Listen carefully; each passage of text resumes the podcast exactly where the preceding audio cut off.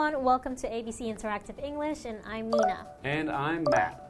Today we're talking about the smallest country in the world. Ooh, I wonder what that is. But I do know that the biggest country in the world is Russia, right? Yeah, that's right. And actually, the second biggest is the country I'm from, Canada. Yes, Canada is very big. Very big, but not a lot of people. Not a lot of people. So it's like if you want to go to like the next supermarket, if you're out, you know, out there, then it might be a, a quite a drive. You need a car, yeah. You need a car, need a yeah, car. get around. It's not like in Taiwan, you just go downstairs, there's a 7 Eleven yeah, everywhere. It's not as convenient at all. yeah, okay. And smaller countries. What are some smaller countries that you can think So, of? smallest country in the world must be Disneyland, right?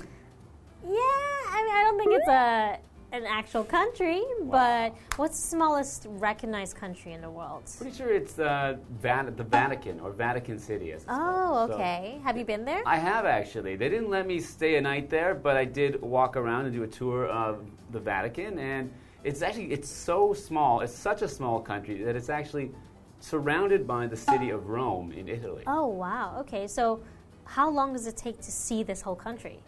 To see the whole country, I mean, they only let the tourists into like some parts of it, so I think it Oh. only took oh. like an hour or two. Oh, really? But you don't get. There's lots of it that they don't let you see. Oh, I see, I see. Okay, so today we're going to learn a bit more about the smallest country in the world. In this case, we're talking about Sealand. Sealand. Yeah, I've actually never heard of Sealand, but Right. I'm looking forward to learning a bit more about it. Yep, so am I. So let's learn some more about Sealand. All right.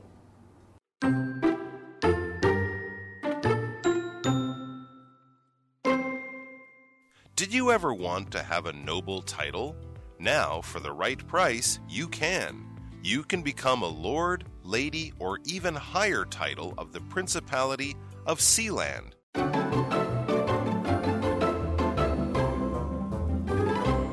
Okay, let's talk about the smallest country in the world, Sealand, and this is part one. All right, let's get into our article. Did you ever want to have a noble title? Now, for the right price, you can. I wonder, for the right price, meaning if you pay the right amount of money, you can get a noble title. Hmm. Noble. Okay, so a noble title. Noble in this case, it's usually someone or of higher rank or title or position, right? So if you pay enough money, you can have that noble title. Hmm. Yeah, I think it's someone who's maybe born into the like the upper class, so that you know their parents were also noble, and then they are also noble, and they would all have noble titles. So, so uh, title is a word that is used to show someone's position or place in society. So it might be like something like in the army, you'll have someone like a sergeant, someone that's their title. You could even have someone who's the king, like King George. His title is king. Mm, oh, yeah, and title can also just mean, like, for example, a title of a story or an article, right? So the name of mm-hmm. that. Okay. And then we were saying how with the right price, you can get a noble title. So, price is the amount of money that you pay for something, hmm. right? Mm-hmm. Okay, so maybe if you usually have to be born into a noble title, in this case, they're saying that with the right price, you can be someone with a noble title. So let's say that you can you can buy a noble title. Yeah, that's So you can- crazy. You can, become upper class just by spending enough money to to make you noble. Yeah, so an example sentence would be The price of oil has risen sharply. Okay, so continuing with the story, you can become a lord, lady, or even higher title of the Principality of Sealand. Wow. Okay, so you can buy these titles, and the first one they mentioned there is the title of lord. Yes. So a lord is someone of the upper class. It's usually an old title that many people won't use anymore. Mm-hmm. But in older times, in places like England, they had lords, and lords are people who belong to the upper class and are given this title to show that they are, you know, they are noble, that they are above the other people. They are a lord. Yeah, so a lord is for a male, right? Whereas for a female version, it would be a lady.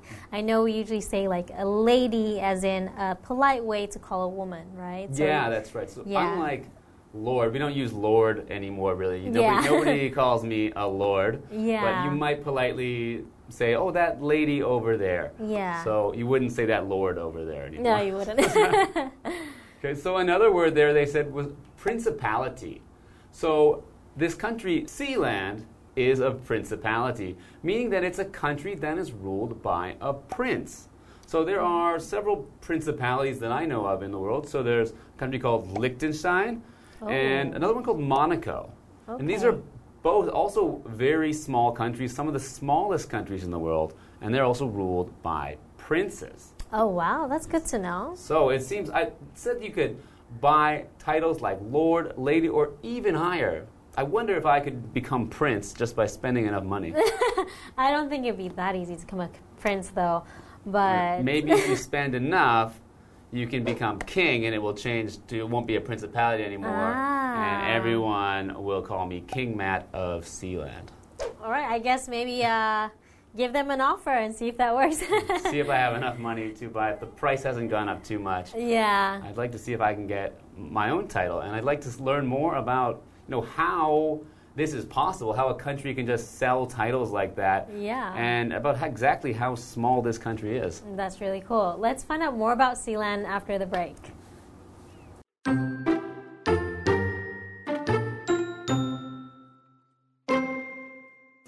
Sealand is a small independent nation.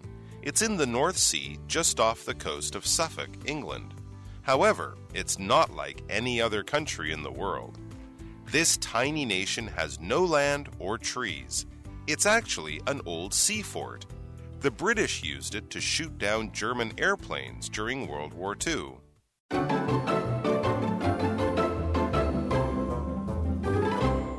Welcome back. We are talking about the smallest country in the world, Sealand. So we've learned that this small country is a place where you can buy noble titles. Yes, you could become a lord or a lady. That's right. And we've also learned that it's a principality, meaning that mm-hmm. it's a country whose leader is a prince. Yes, and that Matt wants to maybe buy into the king title. Yeah, if it's open, I think I could take it. All right, let's more, learn more about Sealand. Sealand is a small independent nation. It's in the North Sea, just off the coast of Suffolk, England. Okay, so it's pretty close there. It's just right near England, I think, right? Yeah, it is. Okay, so it is an independent nation. Independent means that you are not depending on anything or anyone, right? You are usually it means like by yourself. You are able to take care of yourself and you don't really have other people or things controlling you. Mm-hmm. Yeah. So, for example, I'm an independent woman and I don't need a man. That's very good. All right, so we're talking about an independent nation. So a nation meaning the same as a country. So, for example, the nation that I come from is Canada. yes. So, and when we're talking about these two words together, an independent nation. Yes. So sometimes there'll be a country which is, or a place which is a part of another country, which might want to become an independent nation. One example is where, from where I'm from in Canada. There's a large French-speaking area called Quebec. yes. And when I was young, many people in Quebec wanted to make an independent nation. So they had they had a vote two times when I was uh, when I was very young, and uh, both times they decided to not become an independent nation but stay a part of Canada. I see. Mm-hmm. Oh, do you agree with that?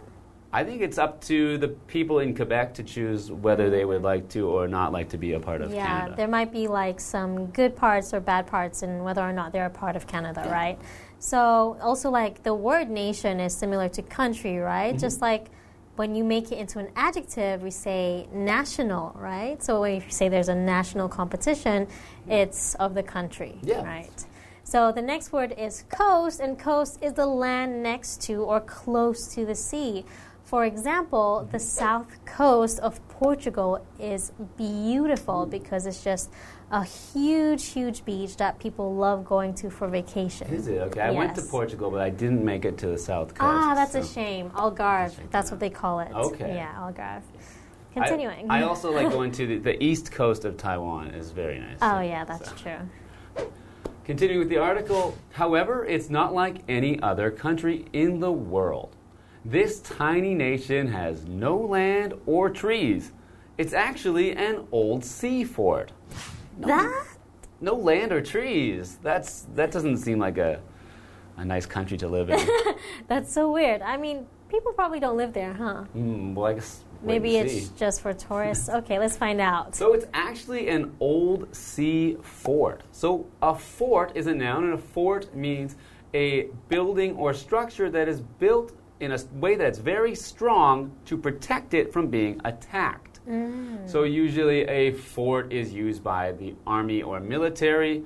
And it's something that should be strong, and in this case, it's a sea fort, so it means that it is out on the sea. Oh, wow. Okay, so it's kind of like an island of its own. Hmm. All right, continuing. The British used it to shoot down German airplanes during World War II. Wow, Wow. some interesting history of the sea fort. So Yeah. I guess I wonder if if you are from Sealand now, if you are a person from Sealand, do you say that, that they participated in the Second World War? Huh, that's a probably that's That- interesting. Were they a country that participated? yeah, I wonder if people actually live there, but most likely not because Mm-hmm. Yeah. it's just the fort, right? So that's interesting. They said to shoot down. So to shoot down, meaning that they were using, they were shooting at the airplanes and causing the airplanes to come down from the sky and probably crashed, So to shoot down from the skies. yeah, so that's actually really cool that they call it sea land, considering that it doesn't actually have any land whatsoever. but it does have sea. So yes. All right. right. Maybe it should be called Sea Fort. Sea Fort might. Yeah, maybe you should talk to the, the prince there. Give him some advice on changing it to Sea Fort. Well, you'll be the king, so you do the talking. Okay. All right. Um, we learned more about smallest country in the world, Sealand, today, and I hope you learned with us as well.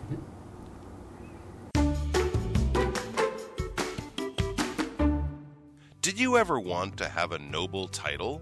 Now, for the right price, you can. You can become a lord, lady, or even higher title of the Principality of Sealand. Sealand is a small independent nation. It's in the North Sea, just off the coast of Suffolk, England. However, it's not like any other country in the world. This tiny nation has no land or trees.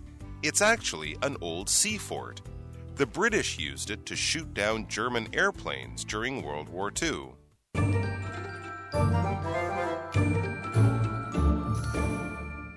Hello, I'm Tina。我们来看这一课的重点单字。第一个，title，title 名词，头衔。What's his title? Doctor or professor? 他的头衔是什么？是博士还是教授？下一个单字，price，price 名词，价钱、价格。The price of houses is falling. 房价正在下跌。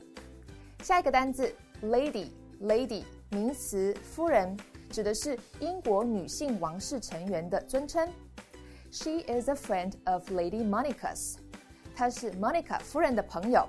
最后一个单字，independent，independent 形容词，独立的。When did the United States become independent?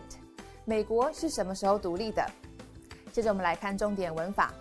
第一个，Did you ever 加动词，你以前曾经做过某件事吗？Did 是 do 跟 does 的过去式，那么 ever 是副词，表示曾经、从来。我们来看看这个例句：Did you ever skip class？你以前曾翘课过吗？Skip class 就是翘课。下一个文法，off the coast of place，某地的外海。off 在这里是介系词，表示靠近、附近。coast 就是名词，表示海岸。我们来看看这个例句 What are you doing? There's a huge typhoon off the coast of Taiwan. I'm prepared. What? We- Don't worry, the typhoon is gonna pass. What? 最后一个文法 ，shoot down，击落、射下。shoot 的三态是 shoot、shot、shot。我们来看看这个例句：Tony shot down five enemy planes during the war。在战争中，Tony 击落了五架敌机。以上就是这一课的重点单词跟文法，我们下一课再见喽，拜拜。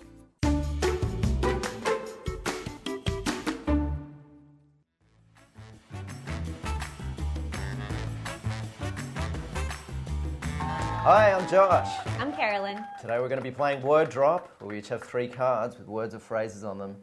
We don't know what they are, and we're going to have to try and weave that into a casual conversation. And most importantly, maybe even a sensical conversation. We'll try. yeah, all right, challenge accepted. let's, let's get this done. Take us down the conversation road. Okay. Hmm. I remember when I was working in restaurants in New York and I was in charge of reservations. Mm, sometimes when I was calling people back to confirm their reservation, I'd have to be really careful about how I address them because you can say Miss, Mrs., but sometimes they might have a title like doctor. Yeah, that can definitely throw a spanner in the works. I worked in a restaurant as well. Uh, I worked at one in Japan when I was 19. I was there on a working holiday. And I was making no money at all.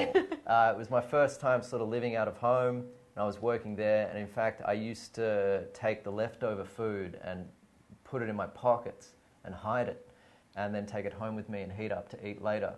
And now that I think about it, I might be wrong, but at the time, I felt very independent. Yeah. Yeah, speaking of independent, it's it's interesting moving to Asia as an adult because I lived in the States, you know, for so long and when I moved to Asia, I was, you know, already an adult. I had already lived a lot of my life, but I think there's like a change that happens when you move to another place. Like I felt like I was a more mature lady. Yeah, I was definitely a mature boy now since uh, li- li- living in Asia. And I'm having a great time. And in fact, I, I, just go shopping a lot. I like to experience the different things, but I always get scared if it's a bad price. Mm, it's a bad price. Yeah, I see what you mean. Like, I think the thing in terms of price that I get really hung up on is travel. You know, like I feel like I'll spend money on food, I'll spend money on clothes, but I really have to think about it if I'm going to travel. Like, for example, I've always wanted to go to Penghu, which is off the coast of Taiwan. Yeah, that sounds like a pretty sweet place to go to. Uh, there's so many places I want to go, so many places I want to see. It can often be hard recommending it to friends to try and get a bunch of people to come and go together. And when I say let's go here, let's go there, they more often than not shoot down my ideas. Really? Oh, I can't stand it. Oh no. Yeah, why can't we just pack our bags, go? Why do we need to choose the right place? Let's just choose